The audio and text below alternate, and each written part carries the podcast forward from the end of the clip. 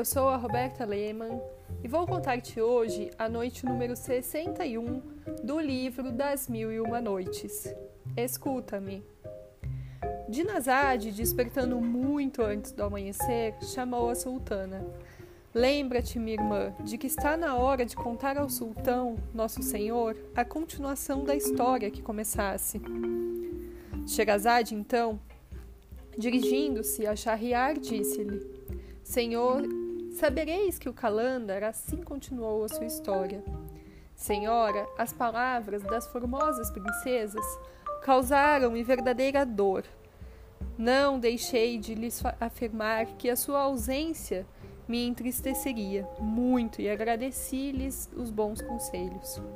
Assegurei-lhes que o poria em prática que faria coisas mais difíceis ainda para lograr a aventura de passar o resto dos meus dias com damas de tão raras qualidades. O nosso adeus foi dos mais ternos. Abracei-as uma após a outra e elas partiram, deixando-me sozinho no castelo. A delícia da companhia, a despreocupação, os concertos, os prazeres, tudo me distraía de tal forma durante o ano que eu não tivera tempo nem o menor desejo de ver as maravilhas contidas no Palácio Encantado. Sequer havia prestado atenção a mil objetos admiráveis que todos os dias estavam diante dos meus olhos. De tal maneira me seduzira a beleza das damas e o prazer de vê-las unicamente ocupadas em agradar-me. Entristeceu-me bastante sua partida. E, embora sua ausência não devesse durar mais do que quarenta dias, pareceu-me que iria passar um século sem vê-las. Tratei de não me esquecer da recomendação de não abrir a porta do outro. Mas, como, com exceção daquilo, me fora permitido satisfazer a curiosidade, peguei a primeira das chaves das outras portas colocadas na ordem Abri a primeira e entrei num jardim frutífero indescritível. Não creio também que o prometido pela nossa religião, após a nossa morte, possa superá-lo.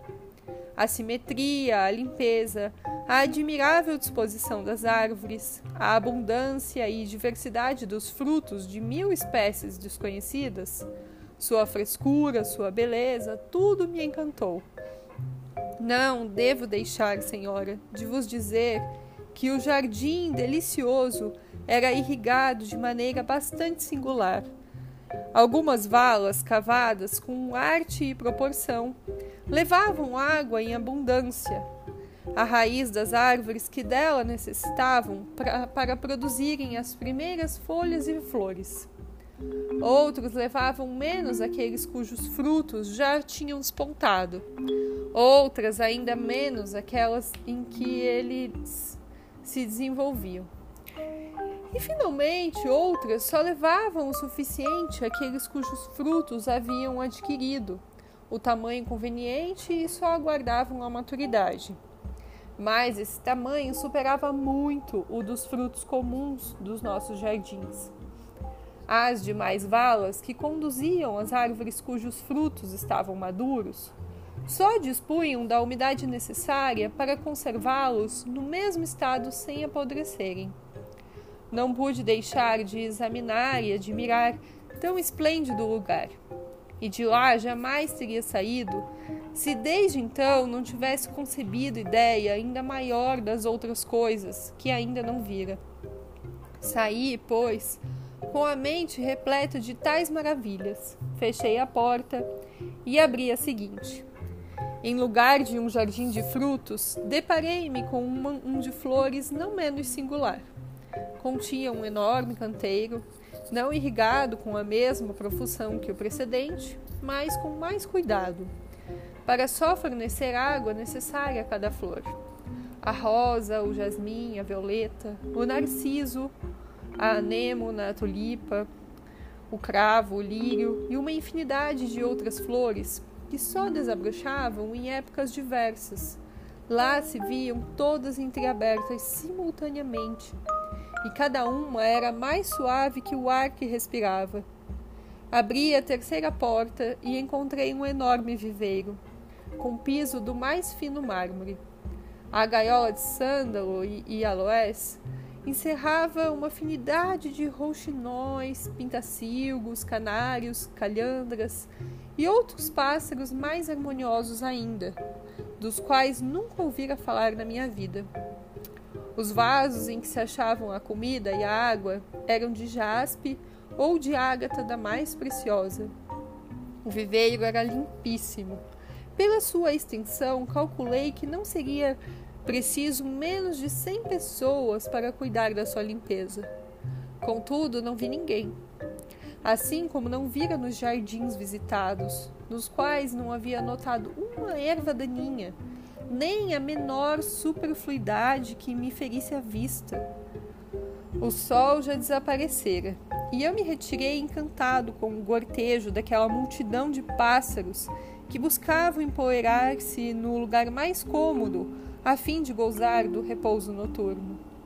Voltei ao meu aposento, resolvido a abrir as demais portas nos dias seguintes, com exceção da centésima. De manhã, tratei imediatamente de abrir a quarta. Se o que me fora dado ver no dia anterior havia sido capaz de me causar surpresa, o que então se me deparou me arrebatou completamente. Pus os pés num grande pátio rodeado por uma construção de maravilhosa arquitetura, da qual não vos farei a descrição, para evitar muitas palavras. Tinha tal construção quarenta portas abertas, cada uma das quais dava entrada a um tesouro, e dos tesouros havia vários que valiam muito mais que os maiores reinos desse mundo. O primeiro continha montes de pérolas e o que ultrapassava tudo que se possa imaginar. As mais preciosas, grandes como ovos de pomba, eram mais numerosas que as menores. No segundo havia diamantes e rubis. No terceiro, esmeraldas. No quarto, ouro em barra. No quinto, ouro em moeda.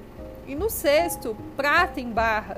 No sétimo e oitavo, prata em moeda continham os demais ametistas, crisólitos, topázios, opalas, turquesas, jacintos e todas as outras pedras preciosas que conhecemos, sem mencionar a ágata, o jaspe e a cornalina. Esse mesmo tesouro continha um depósito repleto não somente de ramos, mas também de árvores inteiras de coral. Surpreendido e pasmado, exclamei: após contemplar todas aquelas riquezas.